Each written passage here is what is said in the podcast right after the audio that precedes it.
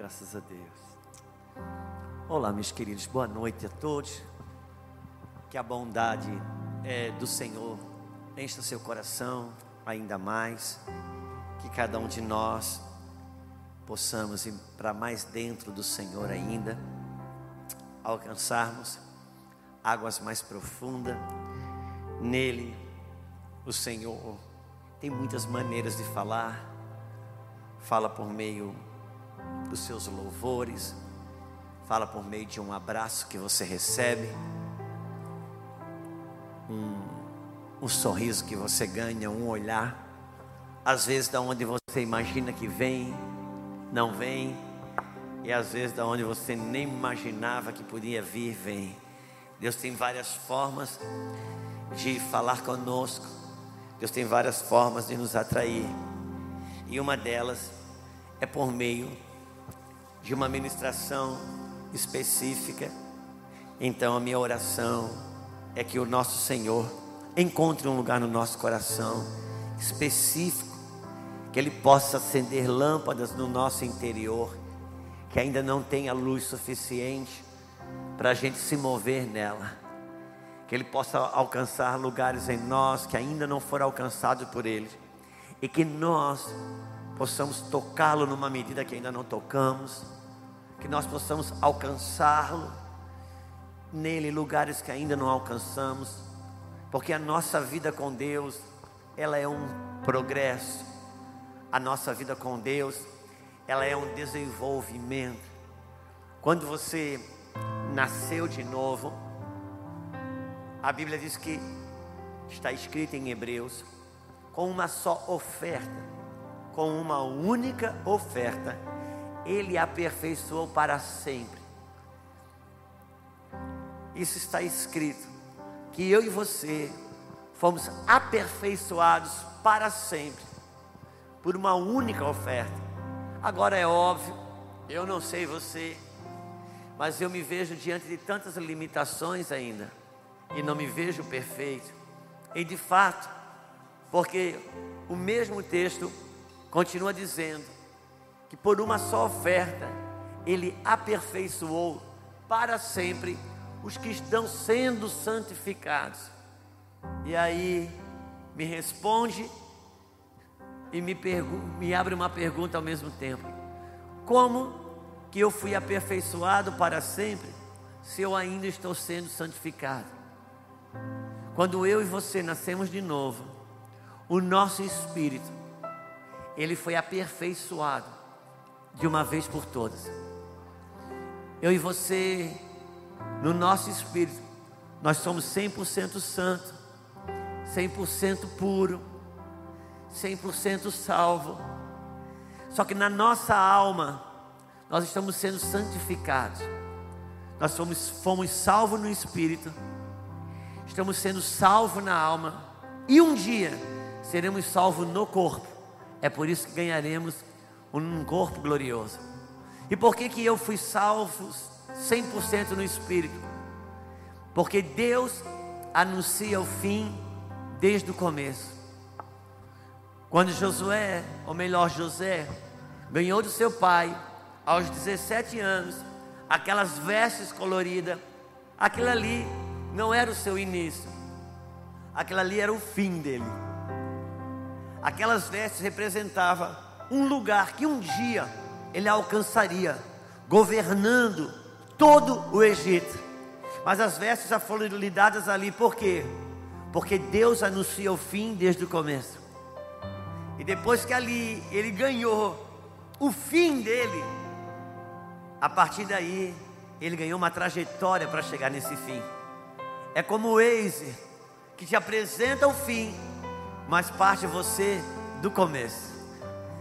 E a vida com Deus, ela é um desenvolvimento, ela é um progresso. Por isso que o rio de Ezequiel nos mostra isso. Um homem que foi colocado por Deus dentro de um rio, e esse rio representa o Espírito de Deus. Ele andou mil côvados, ele andou uma medida para dentro do rio e ele se viu com água nos artelhos.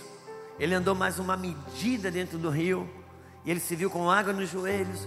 Ele andou mais uma medida, até que por fim ele encontrou águas que não podiam mais andar a pé. Isso fala de um progresso em Deus, de um desenvolvimento em Deus. Quando eu e você somos salvos, nós somos colocados dentro do rio de Deus. E tudo que está debaixo da água está totalmente remido no espírito, na alma e no corpo. Mas aquilo que está acima da água ainda precisa ser resolvido em nós. Por quê? Porque não está imerso no rio de Deus. O rio de Ezequiel, quando Ezequiel caminhava, tem uma diferença aí. Porque ali não tem a ver com quanto que você tem de Deus, mas com quanto que Deus tem de você. Os teus verdadeiros progressos em Deus, suas áreas resol, resolvidas em Deus, suas áreas é, que já estão em suficiência, abastecidas em Deus, não é aquelas que você tem de Deus, é aquelas que Deus tem de você, aonde Ele já governa. Por isso que ao mesmo tempo porque Deus anuncia o fim desde o começo. Eu e você estamos perfeitos no espírito, aperfeiçoados em Cristo, mas na nossa alma estamos em desenvolvimento de cura, de restauração, de libertação. E a Bíblia diz que a vereda do justo, ela é como a luz da aurora, que ela vai se clareando, ela vai encontrando um desenvolvimento. E hoje talvez uma das, como eu diria, talvez uma das maiores dificuldades da igreja é se, se propor a um crescimento espiritual, se propor a um desenvolvimento espiritual. Tem coisas na nossa vida que elas não cabem mais, não é verdade? Uma das coisas mais difíceis que para a igreja compreender é o crescimento dela mesma, é o desenvolvimento dela mesma. Por quê? Porque a gente se nega a crescer, a gente chora para crescer. E uma das coisas de por que, que a gente chora para crescer em Deus? Por que, que a gente resiste a crescer em Deus? Porque o crescimento em Deus e o desenvolvimento em Deus implica em você abrir mão daquilo que você já recebeu de Deus, para poder entrar no novo que Ele tem para dar. E a gente está disposto a largar aquilo que é do diabo para pegar aquilo que é de Deus. A gente tem resistência para largar o que é de Deus para pegar o que é de Deus. E o crescimento espiritual implica em você largar o que é de Deus para pegar aquilo que é de Deus. Essa foi uma das grandes virtudes do apóstolo Paulo que eu e você admiramos tanto. Um homem que foi criado aos pés do rabino mais famoso da sua época, o mestre bíblico mais famoso da época de Paulo, chamava-se Gamaliel. Paulo teve a coragem de largar o que era de Deus para pegar o que era de Deus. E isso é complicado para nós. Eu não sei quem é pai e mãe aqui, mas eu acredito que tem bastante pai e mãe aqui. Quantos lembram aqui quando começaram a ter, quando começaram a tirar a fralda do seu bebê? Quem lembra aqui? Você encontrou resistência? Encontrou. Ele, você botava ele sentadinho no bacio, ele, ele chorava, ele reclamava? Sim. E ele olhava para você, ele te olhava como a pessoa pior do mundo. E sabe por que, que ele olhava para você como uma pessoa pior do mundo? Porque você dizia, tem que fazer xixi aqui. Mas ele dentro dele dizia, foi o Senhor mesmo, a senhora mesmo que me treinou na fralda, agora o que é que eu faço aqui? É isso, quando Deus te treina numa idade, depois Ele quer fazer você crescer, você chora e Ele se torna o seu inimigo.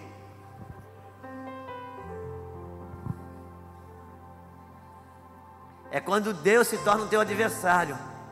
Porque eu me nego a crescer.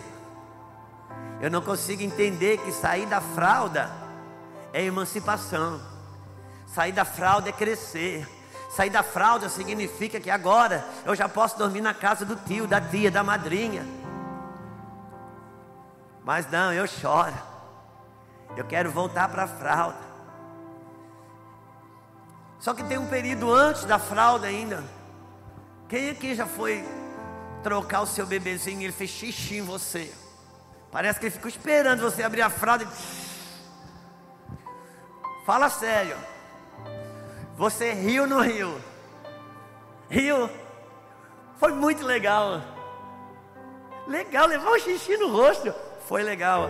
Agora eu te pergunto: se o teu filho tiver 15 anos de idade, você sentiu uma coisa quente na tua perna? É preciso crescer com Deus. Tem coisa que não cabe mais. É preciso se desenvolver com Deus. Não é o tempo que eu tenho de fé, não é o tempo que eu tenho de crente. É o quanto que eu me submeto aos processos de crescimento em Deus. E o Senhor está nos chamando para um crescimento. Ah, um homem conta uma história que ficou, bateu muito com o tipo de vida que eu tinha os meus primeiros, primeiros 14 anos de, vi, de casamento, eu viajava muito. Meu trabalho fazia eu sair de casa na segunda, voltar na quinta, voltar na sexta. E tinha um homem que contou uma história que batia muito com a minha realidade. Por quê? Ele viveu essa experiência com as filhas dele e de certa forma eu vivi também. Porque eu tenho duas filhas, a Isabel tem 25 a Sara tem 20. Elas têm quase 5 anos de diferença uma da outra. Então, quando eu chegava de viagem, sempre tinha uma expectativa de eu trazer alguma coisinha, né? Uma bala, um, fez um presentinho. Elas olhavam na mala se tinha alguma coisa.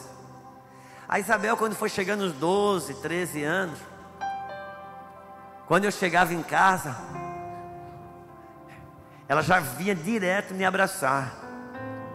A Sara tinha sete, oito anos. Quando eu ia abraçar a Sara, ela estava com a cabeça enterrada dentro da minha mala. Porque ela estava atrás do presente. Não tem problema que você vem para a igreja atrás do presente. Mas depois que você conhece aquele que paga todas as contas, seria bom você olhar para ele.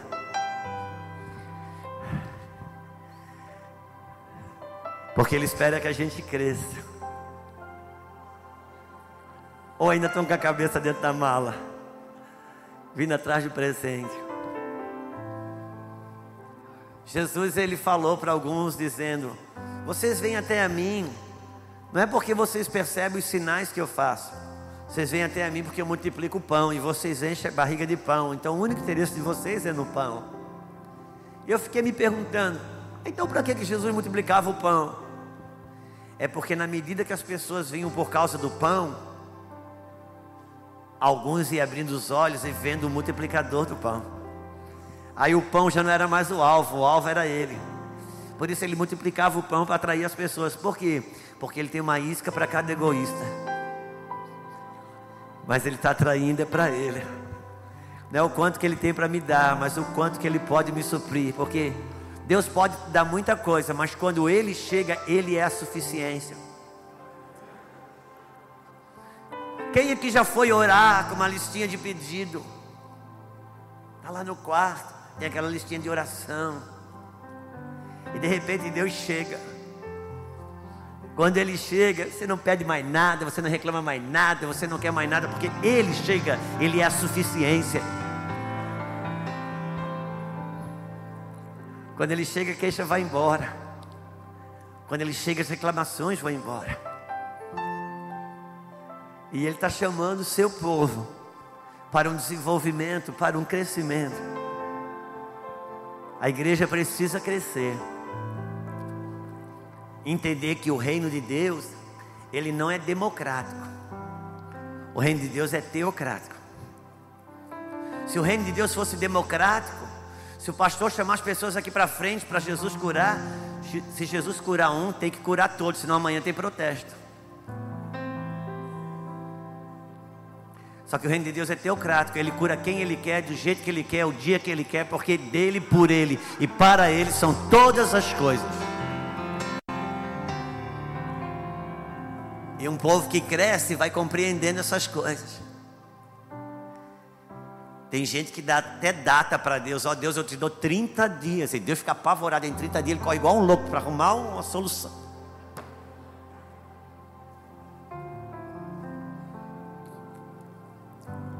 Tudo é aceito enquanto se é criança.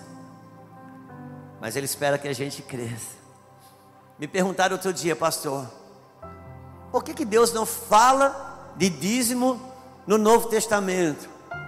Eu disse, meu filho, Deus não fala de dízimo no Novo Testamento, porque ele esperava que isso era uma coisa que não precisava mais falar. Ele falava quando ele estava lado de fora, agora que no novo nascimento ele mora aqui dentro, ele achou que não precisava mais falar. Coisa terrível para um pai, para uma mãe, é ter que falar coisa para o filho que ele achava que não precisava mais falar. Já devia ter entendido. Ele quer nos falar coisas novas. Não se trata de modismo ou novidade, mas falar aquilo que tem a ver com o crescimento. Quando se entende o que estamos falando? O apóstolo Pedro escreve: Desejai ardentemente o puro leite para crescerdes para a salvação. A salvação, ela exige de nós um crescimento. Hoje na igreja brasileira, o mesmo tanto que tem hoje ativo nas congregações, tem um número maior, igual ou maior, fora. Aquilo que hoje a gente chama de desegrejado. Você já viu isso? Quando a gente vai fazer um evangelismo de rua, meu pastor, cada dez pessoas que você aborda, nove é desviado. E dá até vergonha de tentar evangelizar ele, porque você fala um versículo para ele, ele fala cinco para você. O diabo dá a Bíblia toda para ele ali. Meu Deus, a gente fica até envergonhado. Acho que eu vou levar ele para pregar no meu lugar, eu penso. Porque ele sabe muita coisa. Sabe, mas não tem mais. Nenhum caminho de volta ele não tem. Porque o evangelho não é quanto que você sabe, é o quanto que você tem que você sabe, você pode ensinar e pregar, mas viver você vive do que tem, você não vive do que sabe. Na hora do, que, na hora do aperto, não é o quanto que você sabe. Na hora do aperto, não adianta você conhecer o Deus, o nome de Deus no hebraico, no mosaico, no arcaico, no amaraico, no arará. Você tem que saber quanto que ele tem aqui dentro. É ali que é ali que o negócio é. Você se safa é o quanto que você tem dele, não é o quanto você sabe sobre ele. Aí a gente vai fazer o evangelismo. A cada dez que você aborda, nove é desviado. E vai saber, você vai escutar a, igreja, a história deles, eles estão entristecidos demais, porque a igreja machucou eles. Porque a igreja fere as pessoas. E eu te pergunto: você está aqui dentro hoje porque você nunca foi ferido? Não, você foi ferido igual. Se você só decidiu dar uma, escolheu dar uma decisão diferente, escolheu dar uma resposta diferente para a sua ofensa. Por quê? Porque se eu te ofendo e você para com Jesus, já não é Ele que te move.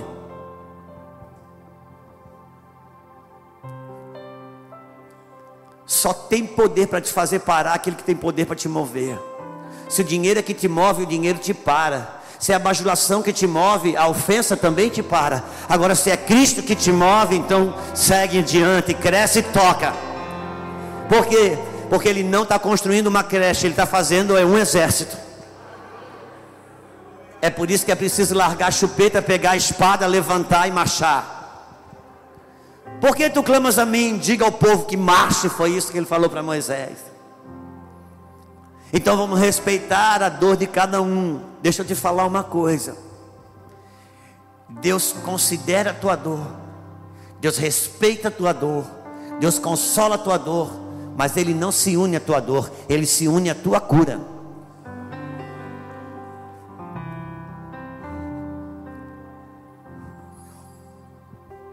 O Senhor está nos chamando para um crescimento, para um desenvolvimento na fé por quê? Porque os dias são maus. Por quê? Porque eu vou precisar ter. um evangelho puro e genuíno para não perder o meu filho, minha filha dentro de casa. Por quê? Porque estão comendo o cérebro dos meus filhos na escola, e se o que eu dou em casa não for mais forte do que estão dando na escola, então a escola vence.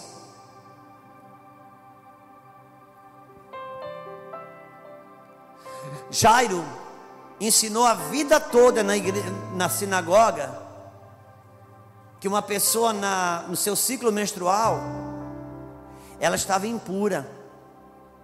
E se o impuro tocasse qualquer outra pessoa, a pessoa tocada pelo impuro também ficava impuro. De repente, Jesus está andando com Jairo, está indo para casa curar a filha dele. Uma mulher que estava com fluxo menstrual, 12 anos, e a mulher teve que denunciar o que aconteceu. Ela falou: Olha, eu estou 12 anos com fluxo menstrual ininterrupto. Agora eu toquei no Senhor e fui curado. Você imagina que difícil para Jairo? que ensinou a noite, a, a, vida toda ele ensinou na sinagoga que se um impuro tocasse no puro, o puro ficava impuro. Sabe o que, que Jesus estava ensinando para Jairo? Jairo, deixa eu te falar como é que funciona comigo. Se o que tiver de pureza em você for maior do que tiver de impureza no impuro, quando você se tocar, o impuro é que é curado, não é você que fica sujo. Então, Jairo, vá buscar pureza. E não é o quanto que você sabe, não é o quanto que eu sei, mas o quanto que nos purificamos em Deus enquanto que, enquanto que rompemos com as cadeias daquilo que nos aprisiona. Porque o Evangelho não é feito de pregação, o Evangelho é feito de libertação. Quando Deus tirou o povo do Egito, era uma libertação. E conhecereis a verdade, e a verdade vos libertará. O Senhor está nos chamando para um crescimento.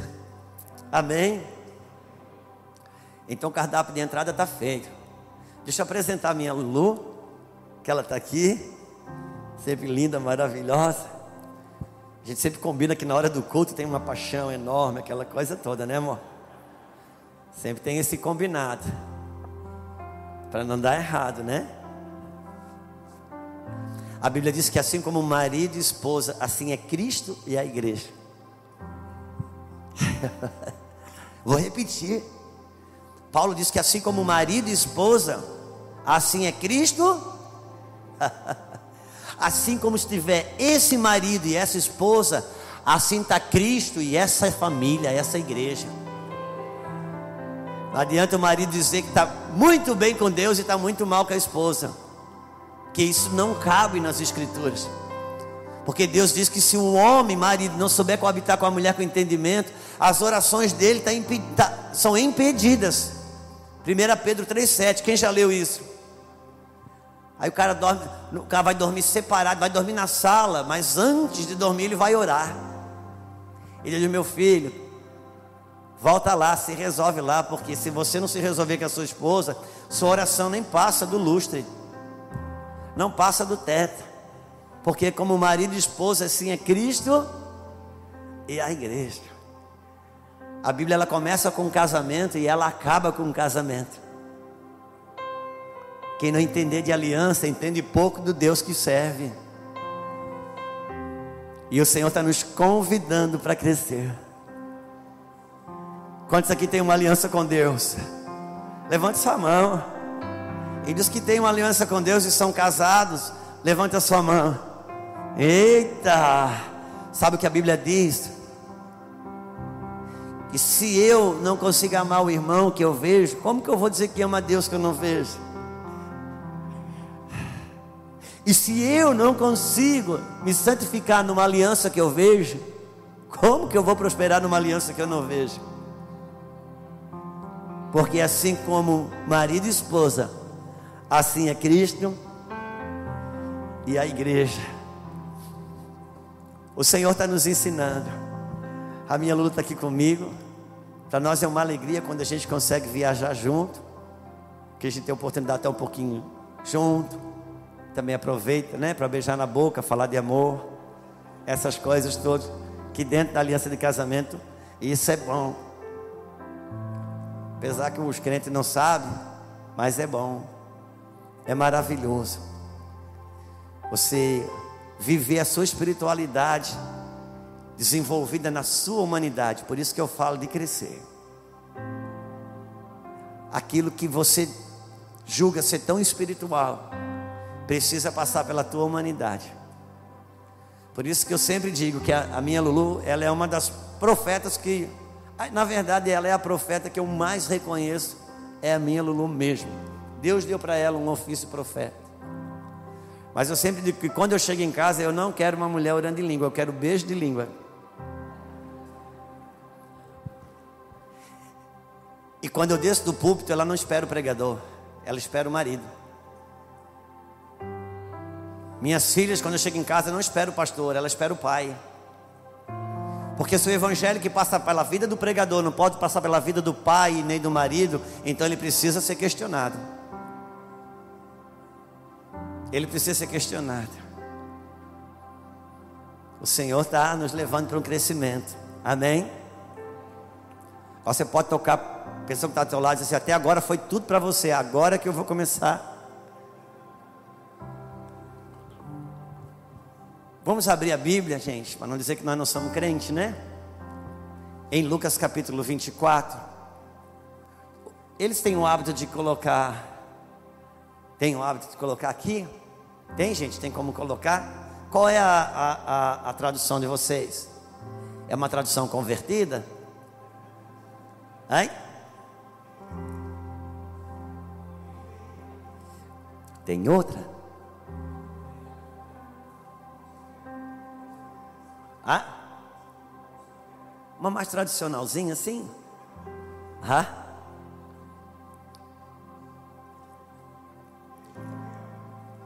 Isso. Não é por mim não.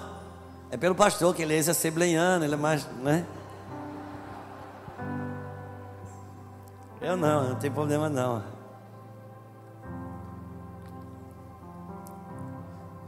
Já que tem a condição de colocar ali, eu vou pedir alguns textos. Obrigado, Senhor, pela oportunidade de estar aqui. A Bíblia diz, meus amados, que Deus dá pão para o que come e semente para o que semeia. Eu distribuí sementes aqui, espero que você tenha pego. Dependendo de como é a sua mente. Porque Deus dá pão para o que Pão para o que come. E semente para quem? Isso. Se você tem uma cabeça de consumidor, Deus te dá pão. Se você tem uma cabeça de provedor, Deus te dá semente. O pão uma hora acaba. Se você tem a semente, você tem o cultivo da continuidade. Por isso, dependendo de como você recebe, você pode viver fora do Egito com uma cabeça de escravo, mas não vai conseguir viver dentro de Canaã se não tiver uma cabeça de governo.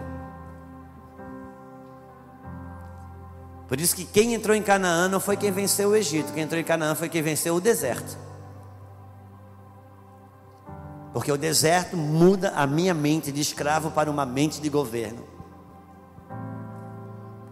É, é quando Deus transiciona tem a capacidade de, de, de me desenvolver, de me dar crescimento. Amém? Gente, um amém, eu já tava, nem que seja por educação. Ah, obrigado. Porque essa é a lei da visita. visita você não aprendeu com a sua mãe, não. Mesmo que você não gosta, você tem que rir. Você sabe. E nós somos visita aqui. Até que nós cheguemos em Lucas 24, já que tem a possibilidade de colocar ali, eu vou colocar alguns textos antes. Marcos capítulo 14, versículo 28. Pode ser o 27 e o 28? E disse-lhe Jesus: Todos vós esta noite vos escandalizareis em mim, porque está escrito: Ferirei o pastor e as ovelhas se dispersarão. Mas, mas, depois que houver ressuscitado, irei adiante de vós para a Galileia. Registra essa orientação de Jesus. essa instrução de Jesus, registra ela dentro do seu espírito. Mateus capítulo 26, versículo 31.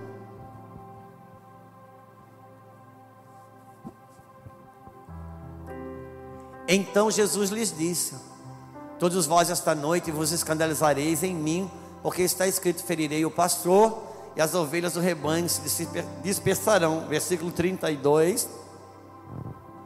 Mas depois de eu ressuscitar, irei adiante de vós para a Galileia. Marcos capítulo 16, versículo 6. Ele, porém, disse-lhes: Não vos assusteis, buscai a Jesus Nazareno, o que foi crucificado, já ressuscitou. Ou seja, aquelas duas instruções que nós lemos, foi Jesus ainda antes da sua morte. Agora aqui já é as mulheres experimentando a experiência, experimentando a experiência é bom, né? Com o anjo no sepulcro já ressuscitou, não está aqui, eis o lugar aonde puseram. Versículo próximo. Mas ide, dizei a seus discípulos e a Pedro, que ele vai adiante de vós para a Galiléia, ali o vereis, como ele vos. Uau! Mateus capítulo 28, versículo 7. E depois, imediatamente, dizei a seus discípulos que já ressuscitou dentre os mortos, e eis que ele vai adiante de vós para a Galiléia, ali o vereis, eis que eu vou tenho dito. Uau! Lucas capítulo 24. Lucas 24 versículo 13.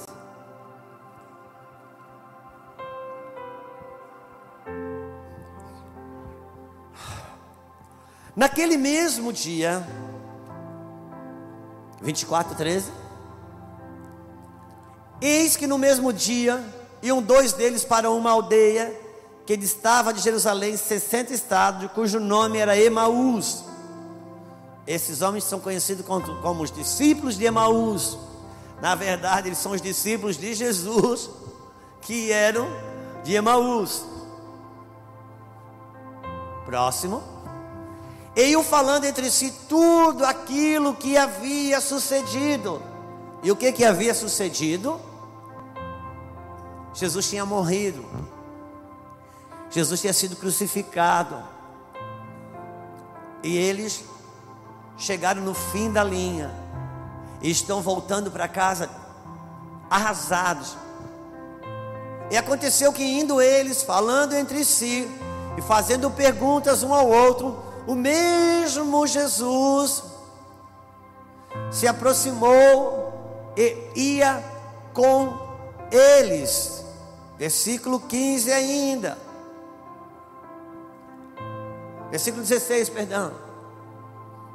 Mas os olhos deles estavam como que fechados, para que o não conhecesse. E ele lhes disse: Que palavras são essas que caminhando trocai entre vós? E porque estáis tristes? Esse é o versículo 17. Eu vou ler na minha tradução também. Então lhe perguntou Jesus: Que é isso que vos preocupa? E de que ides tratando? à medida que caminhais. Vamos, antes que a gente continue lendo, eu queria poder repartir um, repartir um pouquinho do nosso coração sobre aquilo que temos entendido nesses dias, nossa nosso exercício, nossos esforços, meus queridos irmãos é tentar compreender os nossos dias, compreender o tempo que estamos vivendo. E dentro do tempo que nós estamos vivendo, dentro dos dias que nós estamos vivendo, Deus, Ele mexeu, ou está mexendo, ao mesmo tempo com toda a terra. O Senhor está, a terra passa por uma disciplina, a terra passa por uma correção, e o nosso exercício é tentar compreender os dias que estamos vivendo, dentro daquilo que nós colocamos antes aqui na mesa. Um lugar onde os homens e as mulheres de Deus tenham sua consciência despertada para a sua própria vida, para a sua casa, para a sua carreira, sobre aquilo que está vivendo, sobre estar realmente enxergando o que está acontecendo, ou é mais um no passo da boiada e trazendo como na sua sacola uma vida evangélica. Eu sei lá quantas mil vezes eu já falei é, sobre a minha conversão, como que eu vim para, para o Evangelho. Eu que venho de uma família totalmente católica, apostólica, romana, roxa. Vivi, vivi, o meu, vivi o catolicismo com tanta veemência, com tanta força, com tanta dedicação, com tanto zelo. Quando eu leio o apóstolo Paulo dizendo sobre o seu zelo para com Deus, enquanto ele vivia o judaísmo, ele não vivia no pecado, ele não servia a outro Deus, ele tinha um zelo naquilo que fazia, mas ele mesmo diz: era um zelo sem entendimento. Por quê? Porque até ter um encontro com Cristo, com Cristo, Paulo, ele matava em nome de Deus, e agora que teve um encontro com Cristo, ele morria em nome de Deus. Por quê? Porque ele cresceu, porque ele desenvolveu, porque ele entendeu quando Cristo disse: Ouviste o que foi dito, olho por olho, dente por dente, eu, porém, vos digo. Ele estava falando uma outra, ele estava agora dizendo outra coisa? Não. Ele estava dizendo a mesma coisa, só que de forma crescida, de forma desenvolvida. É isso que o povo de Deus precisa compreender. Chove, Senhor. Compreender que a, aquela palavra do pai, da mãe, para a criança se manter na fralda, era de amor, era de carinho. Só que agora, sobre esse assunto de necessidade fisiológica, a mesma coisa estava sendo dito de outra forma. O amor era o mesmo, a dedicação era a mesma, mas a mesma coisa era dito de outra maneira. Quando Jesus disse: Olha, ouviste o que foi dito, eu, porém, vos digo: ouviste o que foi dito, olho por olho, dente por dente. Ou seja, se alguém te furar o olho, fura o olho dele também. Se alguém te arrancar o dente, arranca o dente dele também. Só que essa palavra, agora que você nasceu de novo, agora que o Espírito de Deus mora dentro de você e aciona a sua consciência, deixa eu te dizer, essa mesma palavra, para quem cresceu, teve os olhos abertos em Cristo Jesus, ela desenvolveu, sabe o que, que ela diz agora? Se o teu inimigo tiver fome, dá de comer. Se ele tiver sede, dá de beber se ele bater numa, no rosto, a sua vingança, sabe qual que é? É dar o outro o rosto, porque se ele se for constrangido no amor, ele pode nascer de novo também. E qual, porque ele está dizendo, sabe qual é a maior vingança que você tem do seu inimigo? Pensa na pessoa que você não pode nem olhar. Só qual é a maior vingança que você pode ter dela? É amanhã ela sentada no lado da tua cadeira, levantando a mão para cima e dizer: Senhor, eu te amo.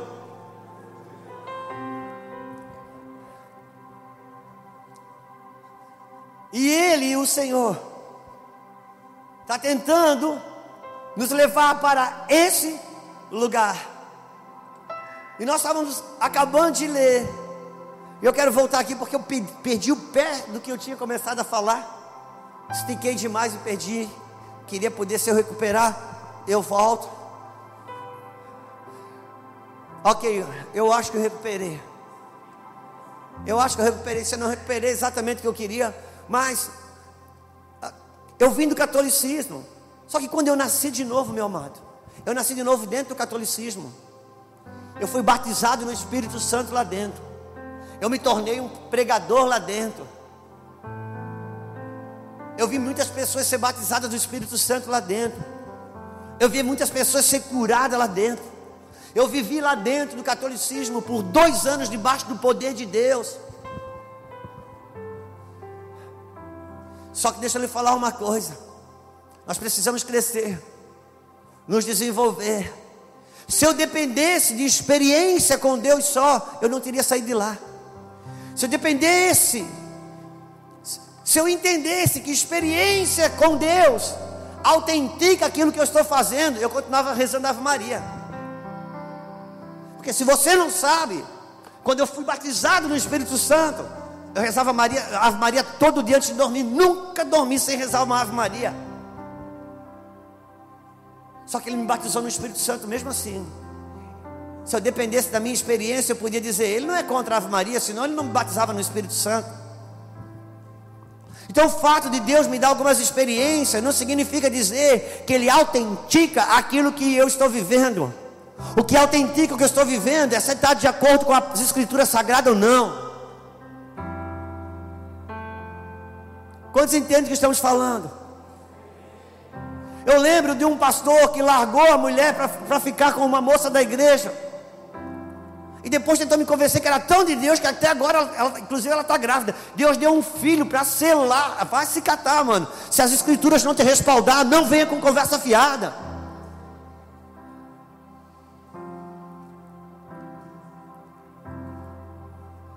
E nesse tempo, meus lindos, se a escritura não nos governar, quem não entende os dias que está vivendo, não dá uma resposta para ele. Quem não entende o tempo que está vivendo, não pode dar uma resposta para ele. Homens na Bíblia que entenderam os seus dias, que compreenderam os seus dias, esses homens, inclusive, ganharam de Deus o próprio nome no calendário. Você já ouviu na Bíblia falar assim? Dias de João Batista nos dias de Noé, nos dias de Elias. Quem já ouviu falar isso? Foram homens que entenderam os seus dias. Foram homens que compreenderam os seus dias. Qual que é o seu nome, meu irmão? Alisson. Deixa eu te falar uma coisa, Alisson. Quando você passar nessa terra, o que, que vão dizer sobre os dias de Alisson? Que, que você está construindo? O que, que você está entendendo? Que quando você passar, teu filho, teu neto, vão dizer, nos dias da minha mãe, nos dias do meu pai, nos dias do avô.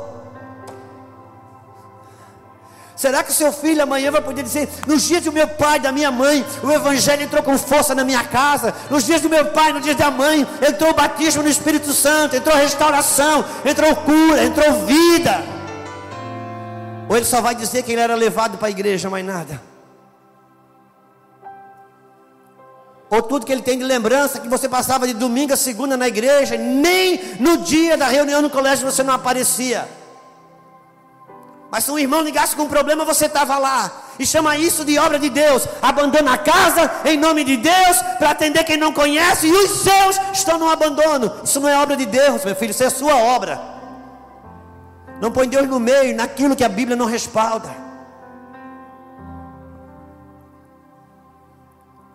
Nosso exercício hoje é compreender os dias que estamos vivendo, é entender os dias que estamos passando. E compreender os meus dias, a minha fase sobre a face da terra, para dar uma resposta, para poder vencer nesse tempo Sabe por que, que muitos pais e muitas mães têm perdido seus filhos? Na igreja. Filhos que crescem, vão para a faculdade. Seis meses de faculdade, volta para casa dizendo agora que é ateu.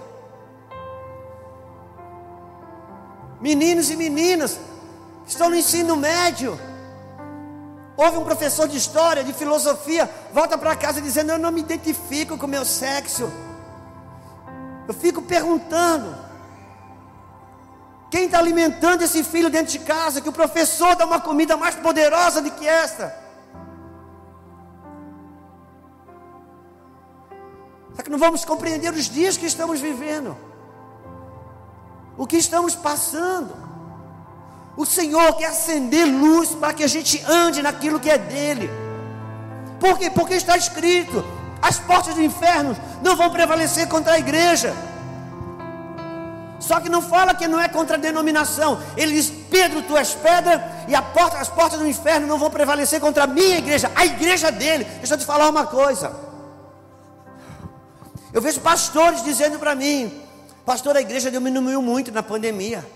Pastor, a igreja fechou na pandemia. Como? A igreja fechou? Não, teve um decreto e a igreja está fechada. Deixa eu te falar uma coisa: o decreto que disse que a porta que ele abre ninguém fecha, ninguém fecha, meu irmão. O que fecha é a porta do templo. Sabe quando que uma igreja fecha? Igreja só fecha quando um coração se fecha. Onde tem coração aberto, não tem, não tem igreja fechada. A, a, a igreja dele, a dele, as portas do inferno não vão prevalecer. Quantos entendem o que estamos falando? E esses dois homens foram até o, o, último momento, seguiram Jesus até o último momento. De repente, Jesus morre na cruz. Só que eles tinham uma orientação. Quem lembra qual era a orientação? Vão após, vão, vai para Galileia, porque eu vou adiante de vós na Galileia. O que aconteceu? Tudo que Jesus falou aconteceu. Que ele, ia, que ele ia ser enganado, que ele ia ser traído, que ele ia ser açoitado e que ele ia morrer. E depois ele ia ressuscitar. Então até aqui não aconteceu nada que ele não tinha avisado. Pastor, está um tempo difícil. O que, que Jesus disse? Nesse mundo Tá, então, cadê a novidade? Cadê o espanto? Quando ele falou que nesse mundo tereis aflição, ele não disse: Olha, nesse mundo você vai ter aflição se você não obedecer. Olha, nesse mundo você vai ter aflição se você não pagar o dízimo. Não, mano, nesse mundo, pronto. Havia uma casa sobre a rocha e uma casa sobre, transbordou o rio, soprou o vento e veio só na casa que estava sobre a rocha. Ou melhor, só na casa que estava sobre a areia. Porque a que estava na rocha. Foi assim? Não existe, irmão. Nesse mundo tereis aflição. Se você crê, você vai ter aflição. Se você não crê, você vai ter aflição. Se você obedece, você vai ter aflição. Se você não obedece, o que, que vai ter? Então o que, que eu faço, meu Deus? Eu tenho um caminho para você no meio disso tudo. E qual é, Senhor? Tem de bom? Eita! A aflição, ela vai vir, quer você queira, quer você não queira. Agora, o seu ânimo em Cristo é o antídoto para você passar aí bem. Então eles experimentaram tudo. Não, eles não podiam chegar e dizer, ah, ele me traiu. Não, mano, ele falou tudo que é que fazer. Se tudo que ele falou que ia acontecer acerca da morte aconteceu, por que, que eles não creram acerca da vida, que era a ressurreição? E não ficaram? Por que, que não foram para Galiléia? Ali parou tudo. E eles voltaram para casa. Tudo que aconteceu de ruim não deu errado, mano. Tudo que aconteceu de ruim, Jesus falou. Nos últimos dias, os homens serão amantes de si mesmos, serão traidores, amantes de si mesmos, desonrarão pai e mãe. Meu Deus, esse mundo está perdido. Cadê a novidade? Cadê a novidade? Eu sei contar, pastor, pastora. Meu Deus, está uma pouca vergonha o que está acontecendo no mundo dos pastores sobre os falsos profetas. Está escrito nas Escrituras. Cadê a novidade?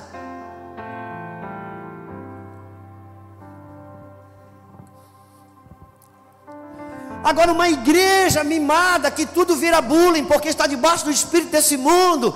Uma igreja do Neymar, só dá uma encostadinha, já cai, chora que é falta. Não, se levanta, vai ajudar teu time, cara.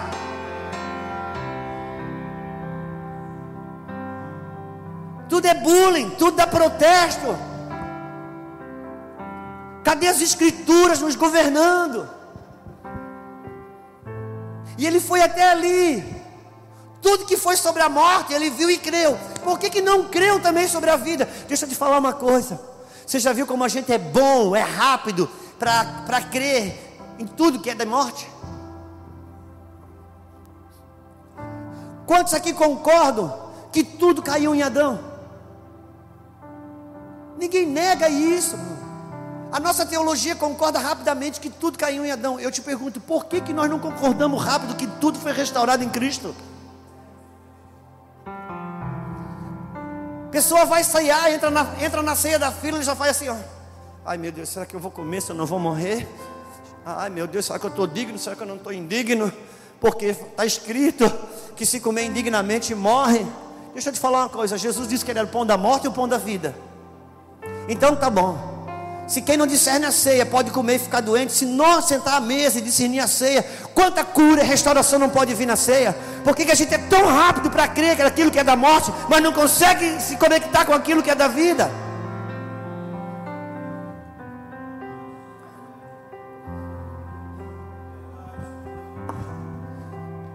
Por que, que quando eu faço uma coisa que Deus desagrada, quando eu faço uma coisa que eu sei que Deus reprova, eu sei que Deus desagrada, mas está só eu, não tem mais ninguém, eu estou sozinho fazendo algo que Deus reprova, Deus desagrada. Eu e você temos certeza absoluta que Ele está vendo, temos ou não? Por que, que quando a gente ora não tem certeza que Ele está ouvindo? Porque a gente é pronto para as coisas da queda, a nossa mente está treinada para as coisas da morte.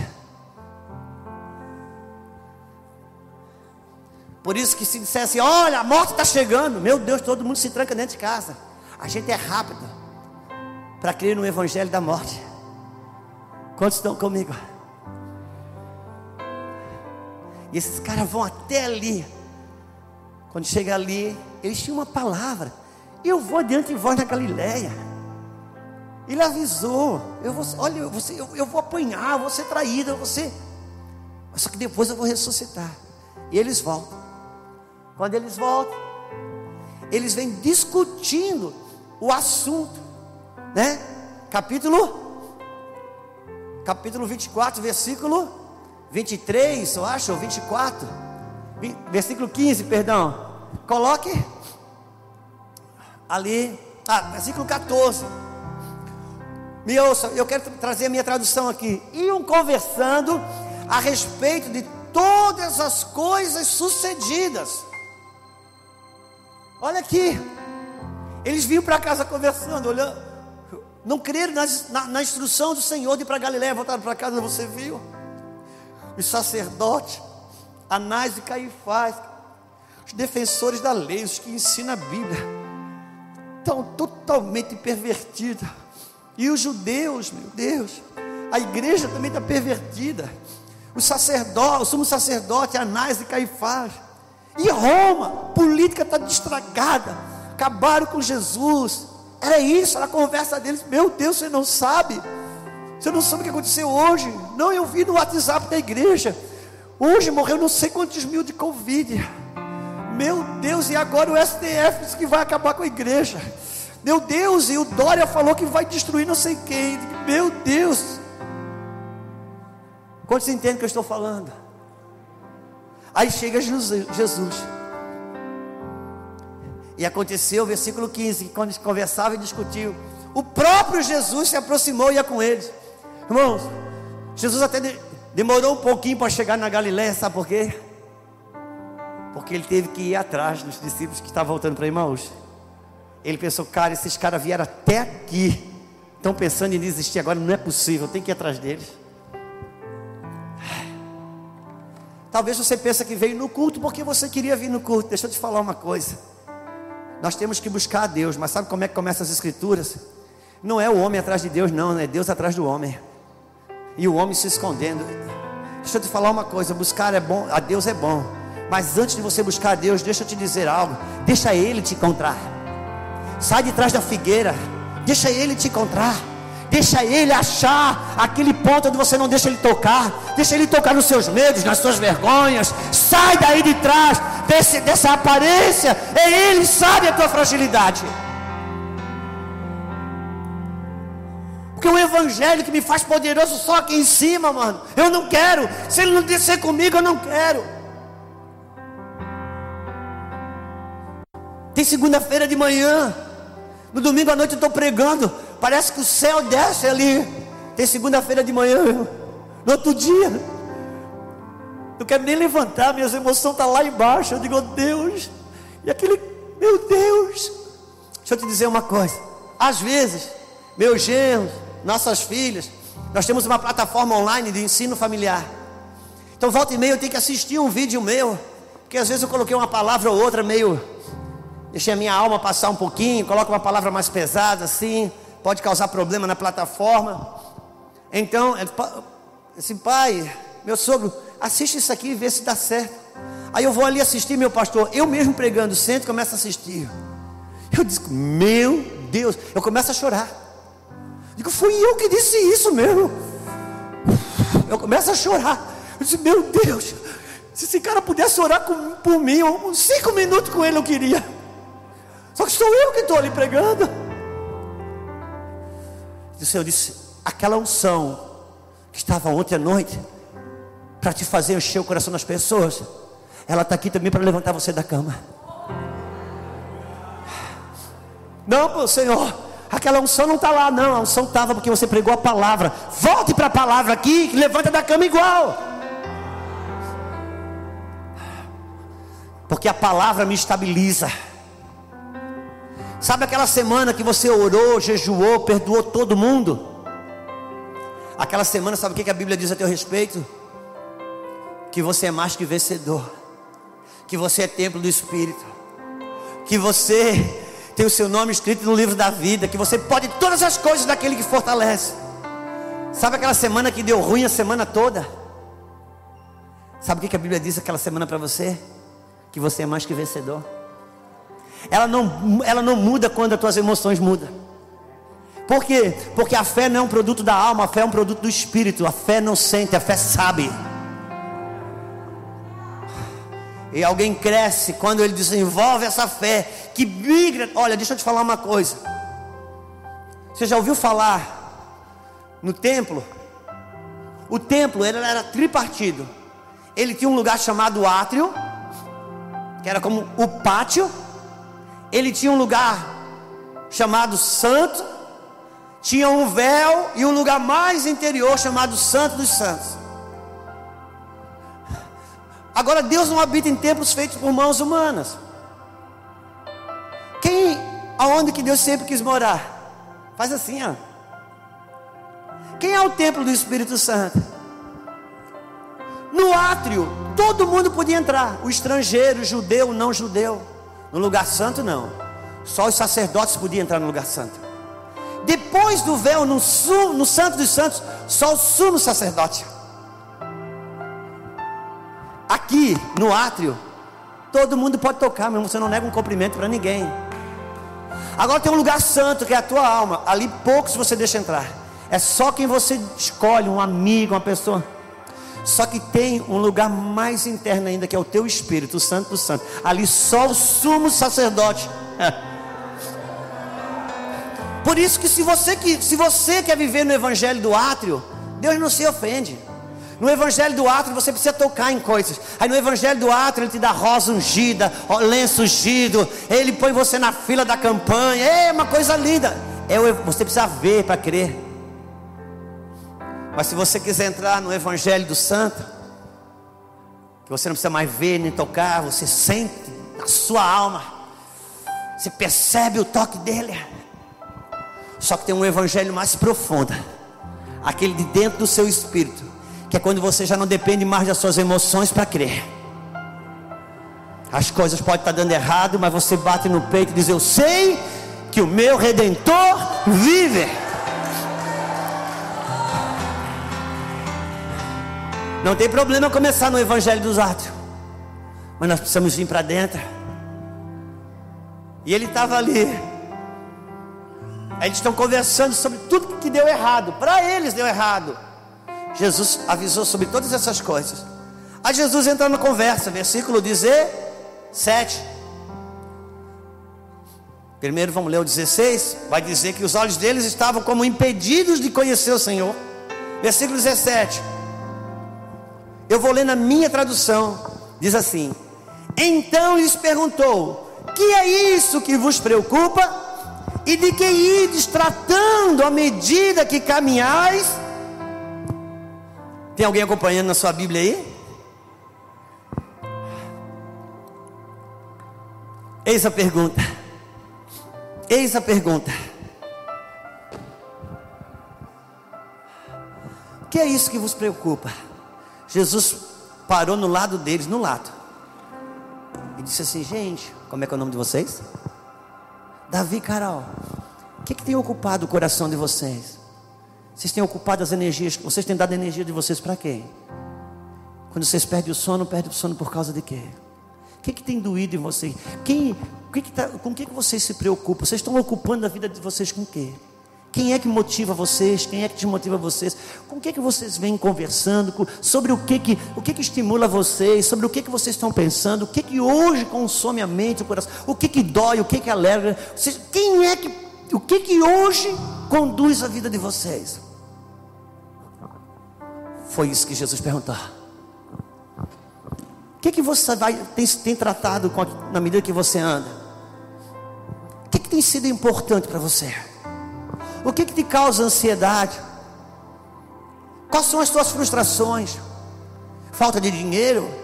Falta de oportunidade? Porque as coisas estão erradas, está ruim no casamento? Porque você não conseguiu o emprego que queria? Porque não passou no vestibular? Porque o cadastro não foi aprovado para o financiamento que você tanto queria? O que que hoje ocupa sua mente? Jesus entrou no lado deles e ele perguntou: O que está ocupando o coração de vocês? Vocês estão nessa rota aqui? Vocês estão indo para Imaús? Por quê? Por quê? Você está vivendo por viver? Por que, que você está nessa rota? Por que, que você está na situação que está? Alô? Próximo. Segura. E eles pararam.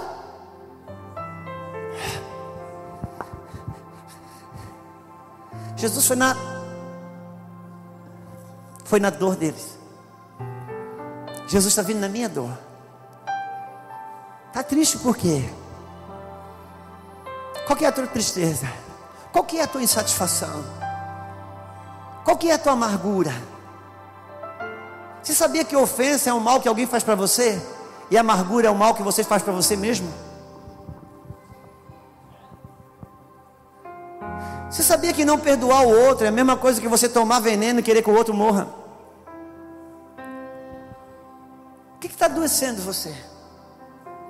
que, que não está bom para você? Quantos estão comigo? Eles respondem.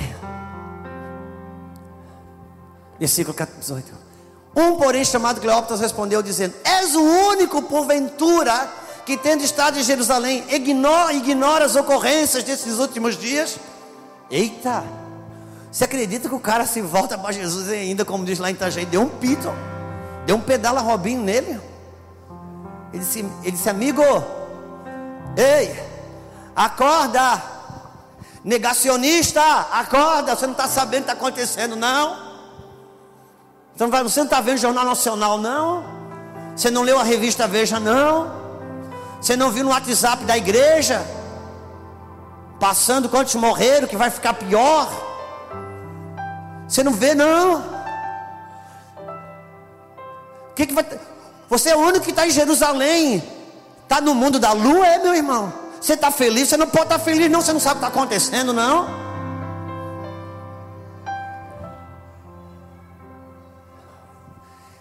Você já viu que hoje em dia você não pode ser feliz, você não pode rir? Você não pode dizer que está feliz, irmão. Se você está feliz, você tem, que, você tem que fingir que está triste. Se você está feliz, você já é culpado, porque você não está respeitando quem está triste. Porque agora tem uma moda. Se você fazer nada é culpado sobre alguma coisa. Deixa eu te falar uma coisa, meu irmão. Você pensa que essa caminhada entre Jesus e os discípulos de, discípulos de está falando só deles ou está falando de nós? E eles ainda querem chamar. Ei, amigo, você é fanático, é? Continuemos. Ele lhes perguntou: Quais? Jesus disse: Qual? Gente, não estou sabendo de nada. Sinceramente, se você não ficar bravo comigo, vocês me explicam. Eu não sei o que aconteceu. Agora eles vão explicar. E explicaram. O que aconteceu com Jesus, o Nazareno, que era varão, profeta, poderoso em obras, palavras diante de Deus e de todo o povo e como os principais sacerdotes e as autoridades, sabe, os principais sacerdotes, a igreja está desviada, o pastor tal, e as nossas autoridades, o STF, a gente até tem os nomes, entregaram para ser condenado à morte e o crucificaram. Meu Deus, se eles não explicam isso para Jesus, Jesus não sabia. Quer explicar para Deus que o negócio está ruim, sabe? Deus, se o senhor não sabe o negócio da Apocalipse, eu preciso eu preciso avisar o senhor. O senhor sabia que o Alexandre de Moraes, Deus? É Deus é, não sabia, não vi. Não, não sabia. Se o senhor sabia que agora diminuíram, é, vão ter que diminuir a empresa, e eu posso ir para a rua. Ele disse: Não, então, então faz alguma coisa, porque se você ficar desempregado, eu não sei, eu não dou conta de te ajudar.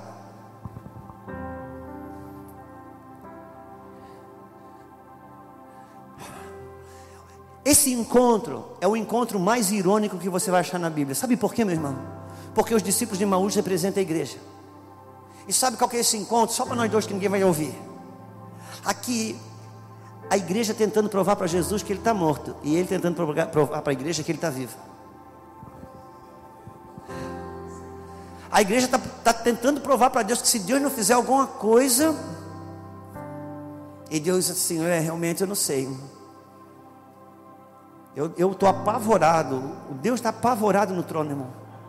Ele está, não sabe mais o que faz.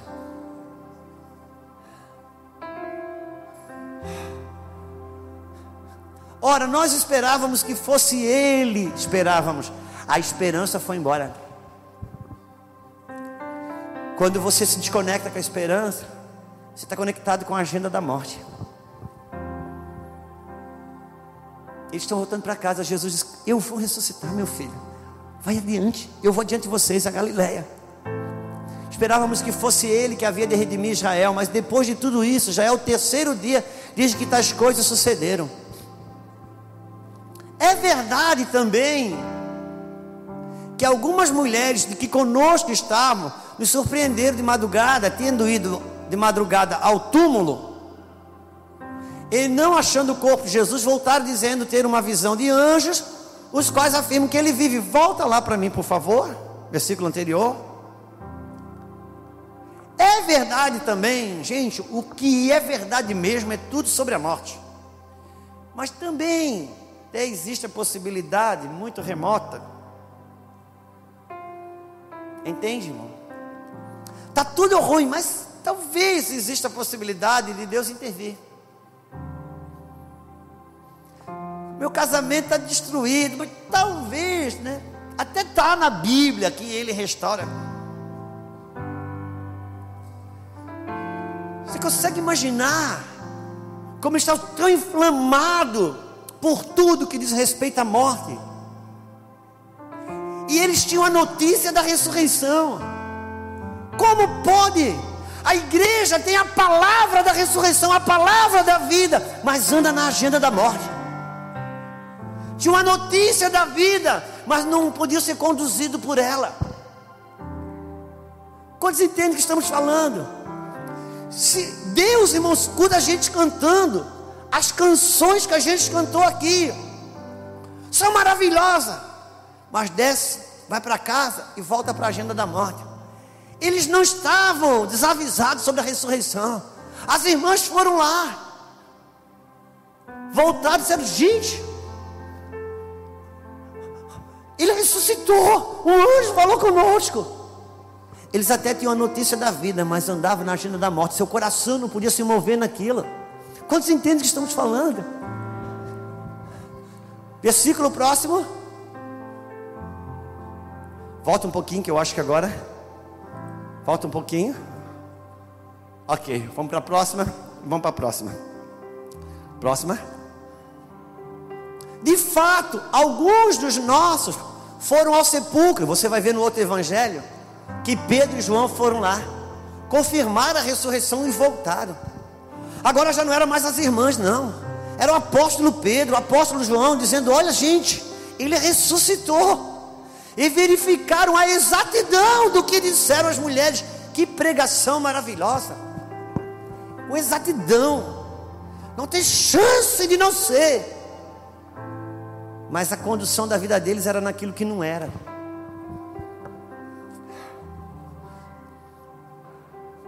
Mas não ouviram. Então disse Jesus: Ó oh, nécio e tardio de coração, para crer em tudo que os profetas disseram. Oh meu Deus, que difícil para vocês, ele estava dizendo, tardios de coração, como é difícil para vocês acreditar no que os profetas disseram. Meu Deus, quando a Rede Globo fala, é na hora a gente acredita. A OMS falou, tá valendo. O decreto saiu. Meu Deus, você já parou para pensar, meu irmão? A obediência que a gente tem para os decretos. Põe a máscara, põe a máscara. Pode tirar, tira, põe de volta. O álcool gel, o álcool gel. Volta para casa, tranca tudo. Pode sair, só, mas já volta. Meu Deus, já pensou se a gente obedecesse a Bíblia do jeito que a gente obedece os decretos?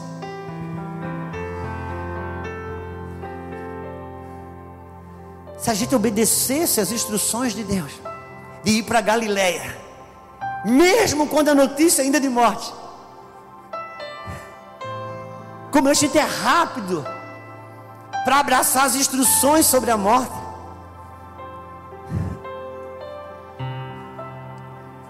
É você o único doido aí. Por isso que é bom, meu pastor. É tão bom quando a gente encontra alguém que ajuda a gente a ver que não está doido sozinho. Ah, meu Deus. Como é bom encontrar alguém. Pelo menos para mostrar que a gente que a gente não está doido sozinho. A gente porque crer hoje é loucura, irmão. Acreditar é, é loucura hoje. Até para a igreja. Até para a igreja. Quantos lembram? Pedro foi preso. A igreja se reuniu numa casa e começou a orar. Solta Pedro, Deus, solta Pedro. Irmão, o anjo foi lá e tirou Pedro da cadeia. Quando Pedro voltou, bateu na porta. A funcionária doméstica que veio atender. Disse, quem é? Você é Pedro. Ela voltou, gente, Pedro saiu da cadeia. Não, você está delirando. Mas não estava orando para Deus tirar Pedro da cadeia.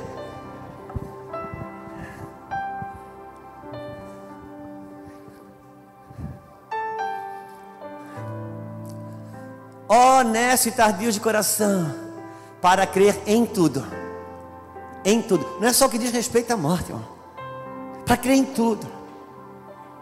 Crer que tem aflição, mas crer que tem um bom ânimo.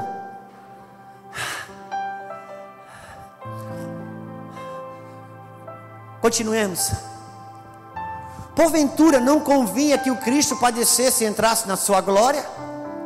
E começando por Moisés, discorrendo por todos os profetas, expunha-lhes o que a seu respeito constava, segura aí, irmão, em todas as escrituras. Uau! Interessante. Porque onde, quando Jesus apareceu na Galileia, lá ele não leu Bíblia.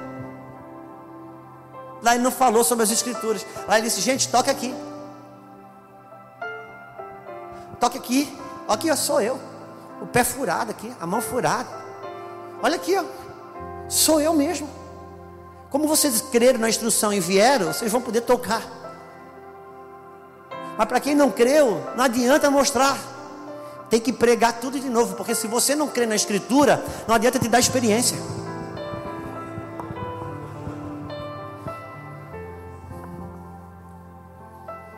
A experiência confirma, mas o que te mantém é a palavra te mantém a palavra. Por quê? Porque aqui está escrito que Jesus cura, mas tem um dia que ele não cura, irmão.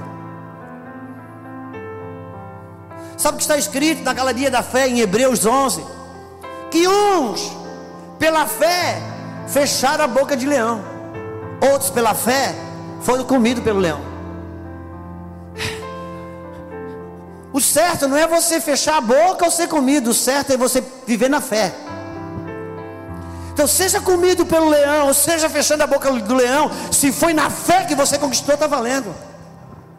Qual é o problema dos nossos filhos hoje, como eu havia falado? É porque os pais hoje não amam o filho no amor da Bíblia. E porque não amam o filho no amor da Bíblia, amam o filho no amor desse mundo, prepara o filho para ser um vencedor nesse mundo.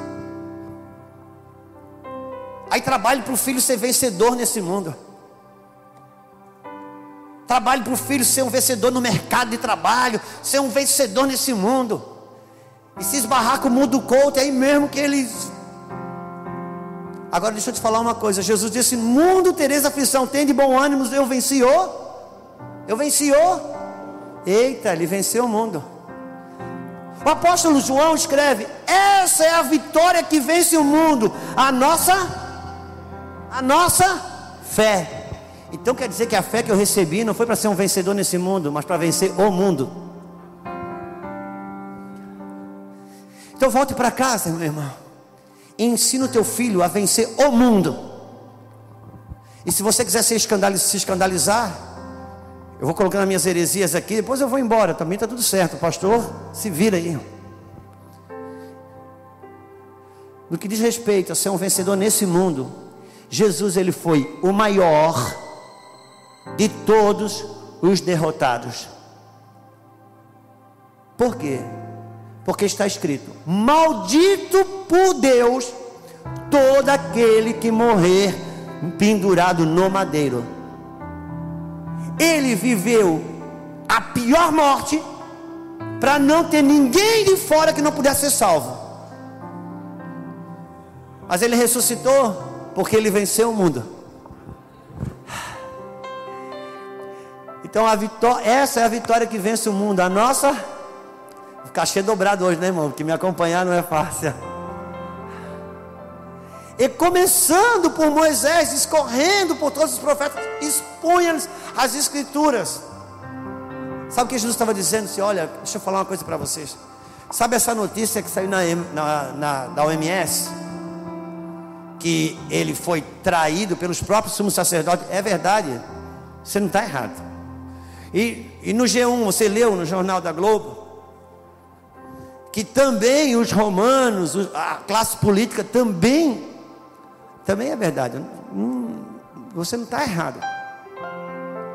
Eu sei, você, eu já entendi que você já sabe tudo, já estou sabendo de tudo. Agora deixa eu fazer uma pergunta para você. Só por um momentinho.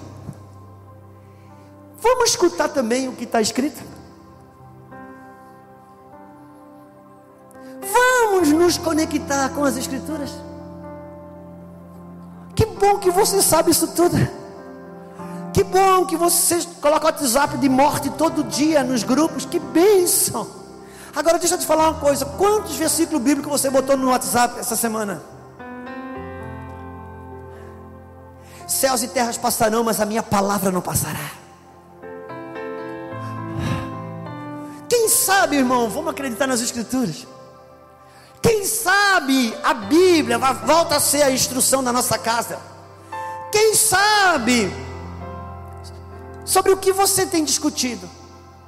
O que ides discutindo, o que vos preocupa? Seu filho, na hora da mesa, quando você está comendo, o que, que, ele, que, que ele ouve de você? Que está ruim vai piorar? Se você falou isso, você não errou agora que está próximo o Senhor. Uma mente conduzida na queda, uma mente conduzida na morte. Jesus disse assim ó, aos seus discípulos: ouvi, vos, perdão, Jesus fala assim: vós dizeis, ainda faltam quatro meses para a ceifa. Eu, porém, vos digo. Sabe quando ele diz assim para os discípulos: Vós dizeis, Sabe o que, é isso? Isso é vocês que dizem. Eu não penso assim. Isso é uma linha de raciocínio de vocês. Eu, eu nunca falei isso. Eu nunca pensei assim dessa forma. Isso é a maneira de vocês pensar. Vós dizeis, não sou eu não. Faltam quatro meses para a ceifa. Eu, porém, vos digo: levantai os olhos e vede que os campos estão prontos. Vem para a minha maneira de pensar. O que o Senhor quer dizer com isso, Senhor? Eu quero dizer que a mentalidade de vocês está sempre apontada naquilo que falta. Vem para a minha mentalidade que já está pronta, ainda que não chegou. Quantos estão comigo? Versículo próximo. Quando se aproximaram da aldeia para onde iam, fez ele menção de passar adiante. Jesus disse: Olha, vou embora. Gente, valeu, o papo, estava bom, mas eu vou embora. Jesus viu que até ali não conseguiu abrir os olhos dele. Então ele dá a última cartada. Ele disse: Ó, oh, gente, valeu. Sabe o que Jesus estava fazendo? Ele disse: Olha, eu não consigo abrir os olhos deles. Eu vou, ou eu vou dar uma última cartada, ou eu perco eles, eu ganho de vez. Só tem um jeito dele abrir os olhos. Se eles mostrar um pouquinho mais de interesse. Então eu vou provocar, eu vou embora.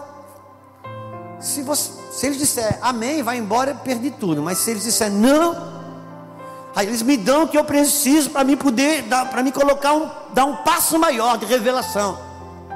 Aí sabe o que acontece? Versículo próximo. Mas eles constrangeram, dizendo: Fica conosco, porque é tarde, o dia já declina. E entrou para ficar com eles. Oh, deu certo. Precisava de um pouco mais de interesse. Precisava um pouco. Sabe o que Jesus estava dizendo, meu pastor? Até aqui eu falei com vocês, vocês me ouviram, mas é eu, sou eu andando no caminho de vocês. Eu tive que acompanhar vocês. Sou eu na agenda de vocês, sou eu nas escolhas de vocês, sou eu nas vontades de vocês. Agora, para mim mudar o curso da história, vocês vão ter que parar a agenda de vocês e me chamar e dizer: Senhor, entra e muda a minha história. Eu quero andar na tua vontade, na tua agenda. Sou eu parando a minha agenda para entrar na sua. Porque a gente até aceita ouvir Jesus se ele vem no nosso barco, se ele vem no meu ritmo. E agora ele está dizendo: até aqui eu corri atrás de você. Agora você vai precisar dar uma medida maior para mim abrir os seus olhos para aquilo que eu estou fazendo. Então, o que aconteceu? Por favor. E aconteceu que quando estavam à mesa, tomando ele o pão, abençoou, tendo partido, lhes deu. Então se lhe abriram os olhos ah! Oh! Versículo próximo. E disseram um ao outro: Porventura não nos ardia o coração quando ele pelo caminho nos falava, quando nos expunha as escrituras? Eita! Quando Jesus estava no caminho, falava, o coração deles palpitava, mas ainda não era suficiente para abrir os olhos deles. Às vezes a gente vem num culto, o coração até ferve. Vai ter que sair do culto, Senhor, vem para casa comigo. Eu quero sentar na mesa. Abre os meus olhos, me dá o teu pão. Eu quero. Eu, uma coisa é você me, você pregar, outra coisa é eu comer com você na mesa. Quantos estão comigo? Voltemos para o versículo anterior. O anterior. Então lhes abriram os olhos e o reconheceram, mas ele desapareceu da presença deles. Uau! Quando estava com o olho fechado, ele estava ali. Agora que eles abriram os olhos, ele desaparece. Por quê? Porque agora vão andar do jeito que foram chamados para andar, pela fé e não pelo que vê. Quando você crê, ele não precisa mais aparecer. Quando você crê, as coisas, muitas coisas não vão acontecer, mas elas não impedem você. Quando tinha um olho aberto, estava cego. Agora que não viu, estava vendo. Quantos lembram do Zaqueu? Zaqueu estava Zaqueu cego sentado na beira do caminho, cego, audição muito forte, porque é cego, aquele barulho, ele estava pensando: meu Deus, é uma passeata, ou é uma carreata, ou uma marcha para Jesus, ou o Flamengo ganhou, alguma coisa. Aquele barulho, ele apalpou alguém, disse: gente, que é isso? O que está acontecendo? E disseram: está escrito, é Jesus o Nazareno que está vindo. Quando ele escutou chegar mais perto, ele disse: Jesus, filho de Davi. E disseram: Cala a boca, não atrapalha. Jesus, filho de Davi. E Jesus: Deixa ele, que ele me enxergou. Porque quem estava vendo disse que era Jesus o Nazareno. Ele que estava cego viu o filho de Davi. E ele disse: Eu vim para que aqueles que têm olhos não vejam, aqueles que são cegos vejam. Não é o quanto que você sabe, é o quanto que você já viu.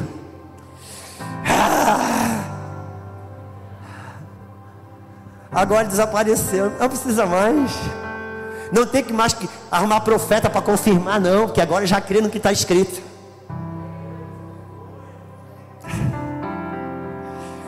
Quantos entendem o que estamos falando? Então repete assim comigo: acaba que eu preciso ir embora. Tá bom. Último versículo. E disseram um ao outro: Porventura não adia o coração enquanto nos expunha as Escrituras?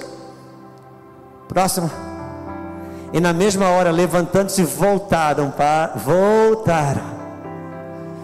Ele veio para recalcular nossa rota. Ele está dizendo, cara, você veio até aqui, você não vai parar agora. Você veio até aqui, você não vai desistir agora. Não, não, você vê a pressão da morte, a pressão da cruz, ela aumentou porque a ressurreição está perto. Não, você, eu não vou deixar você de fora. Eu não vou, só se você quiser. Mas se depender de mim, você não fica de fora para Jerusalém, onde acharam reunidos onze e os outros que estavam com. Deixa eu te falar uma coisa. Se conecte com quem creu. Se conecte com quem está acreditando. Se conecte com quem está vivo no Espírito. Se conecte com quem está queimando. Deixa eu te falar uma coisa. Tem a casa da irmã da fofoca e tem a casa da irmã da oração. Vai na casa da irmã da oração. Se conecta com quem está vivo, mano se conecta com quem está ouvindo o céu. Sabe o que, que os discípulos disseram? És tu o único que não sabe as últimas notícias.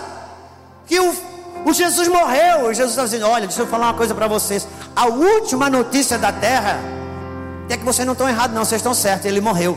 Mas a última notícia do céu é que ele ressuscitou e está aqui conversando com vocês. Porque a última notícia do céu sempre é de vida, nunca é de morte. É, mas fulano morreu. Se é crente, a notícia, a última notícia dele vai ser de vida. Ele vai ressuscitar dentre os mortos. Porque a última notícia do céu ainda é de vida. Eu te pergunto, que notícia está conduzindo a sua vida? Com o que, que você tem se ocupado? Cutuca essa pessoa que está só assim. Você tá, quem é que está é tá coordenando a tua jornada? Quem é que está decidindo o teu rumo? Você está indo atrás de, de quem é a voz que te governa? Fique de pé comigo, por favor. Eu não olhei o relógio para não me sentir culpado. E se você não olhou, não teve raiva também.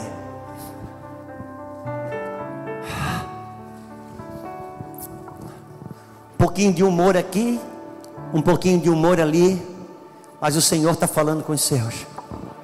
Aquele que tem ouvido para ouvir, ouça o que o Espírito está dizendo à igreja. Aquele que tem ouvidos para ouvir, ouça.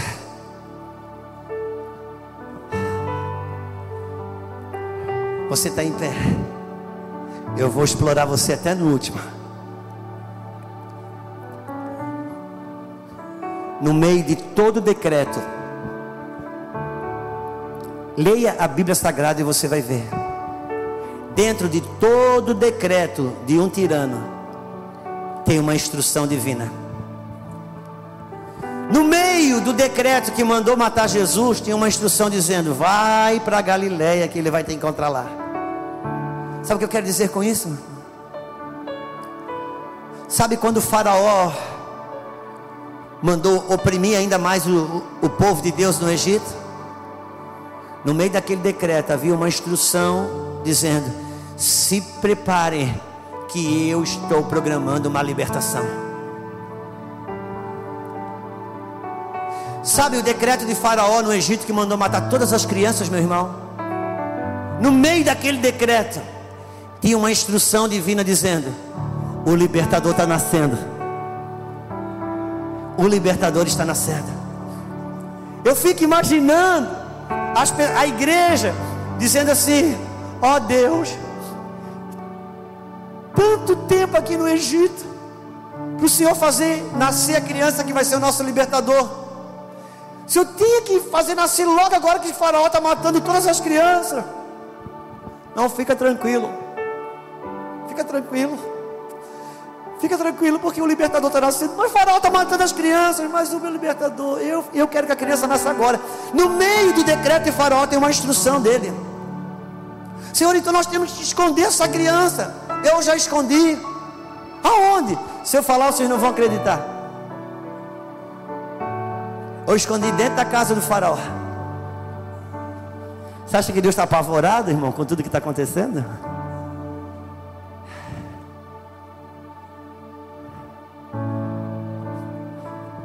O faraó disse: Olha, o decreto é que você não pode mais sair de casa. Você tem que ficar em casa, volta para casa, todo mundo trancado dentro de casa. No meio disso tem uma instrução do Senhor dizendo: volta para o teu casamento. Volta a dar atenção para o teu filho que você não dava mais. Volta para o teu devocional. Volta para fazer o almoço à mesa. Volta para colocar a mesa para o seu marido. Volta para dar atenção para sua esposa. Volta para o culto familiar. Enquanto o decreto de farol diz: vem para dentro de casa, o Senhor diz: vem para dentro da tua família. Porque no decreto de Faraó tem uma instrução divina. Precisamos voltar para as Escrituras. Ou ela nos governa, ou meus pêsames. Vamos orar ao Senhor. Vamos orar ao Senhor. Oh Espírito. Você ficou até agora, gasta mais uns 3, 4 minutos comigo, por favor. Te apresenta diante do Senhor. Diga, Senhor, eu quero recalcular a minha rota. Eu quero me trazer, trazer o Senhor para dentro de casa.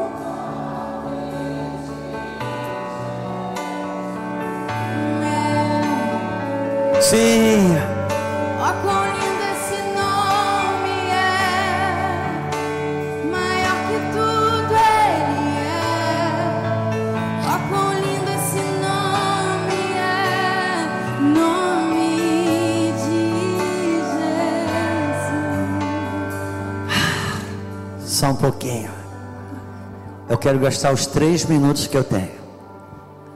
Eu não quero orar por todos, não. Eu quero orar por aquele e por aquela. Que enquanto a palavra era ministrada, dentro do seu espírito, algumas flechas que atingiram.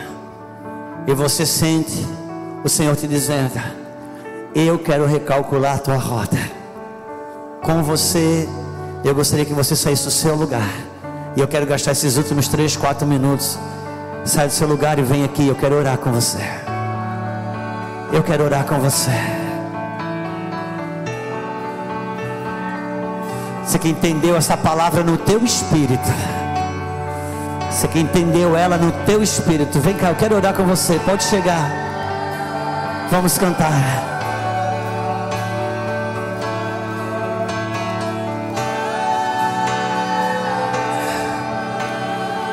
Isso. Não tranca o corredor, não. Morte vencer. É. O véu tu rompeste. A tumba vazia. Vem cá. Agora Chega perto.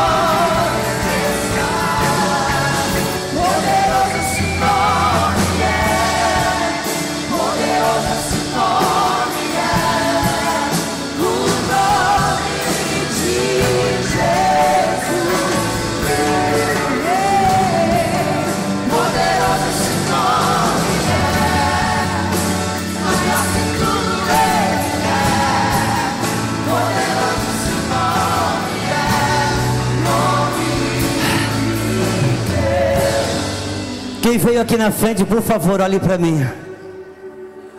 O mesmo Deus que te abençoa aqui, é claro que Ele poderia te. Não me deixa sozinho, teclado. Não me deixa sozinho, por favor.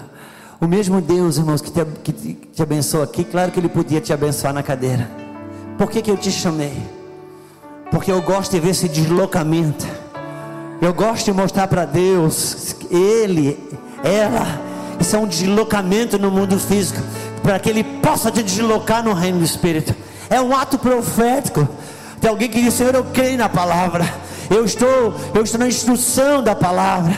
É você se deslocando aqui, de alguma maneira, num campo geográfico, para que o Senhor possa deslocar você no Espírito. Sabe por quê? Toda revelação tem uma proposta: tirar você do lugar em Deus e levar para você para outro lugar nele. Toda revelação tem uma proposta, é gerar um deslocamento, de, é, é, um lugar que você estagnou, é um lugar que você encontrou um limite que não consegue romper, e a palavra ela vem te deslocar, a revelação ela abre um portal para você acessar uma nova jurisdição em Deus. Por isso eu quero declarar no nome do Senhor. Pai, vem sobre os teus filhos e filhas. Pai, no nome do Senhor. É o Senhor é que recalcula a rota. É o Espírito da ressurreição. Eu declaro que o Cristo ressuscitado, o ressurreto, o que venceu a morte, Pai, rompe contra toda barreira de morte, contra todo pensamento na queda, contra todo sofisma, toda construção de raciocínio, todo banco de incredulidade, aquela limitação que diz que pescou uma noite toda e não pegou nada. Pai, eu quero declarar no nome do Senhor Jesus: remove as cinzas, remove as cinzas, renova o fogo, renova o fogo, remove as cinzas, remova, renova o óleo, renova o sopro do Espírito. Eu quero declarar o ruache do Senhor, vida no teu espírito, vida na tua mente, vida no teu caminho, vida em nome do Senhor Jesus. Eu quero declarar que o mesmo Deus que foi atrás dos discípulos de Maús te pega hoje pela mão e recalcula a tua rota em nome do Senhor. Que a glória do Senhor, que a mão do Deus vivo remova as barreiras e impedimentos e te coloca nesse lugar aonde você tem um encontro com o vivo, um encontro com a vida em nome do Senhor Jesus. O teu deslocamento promove o deslocamento, pastor querido. Alguém arranca esse microfone da minha mão, em nome de Jesus.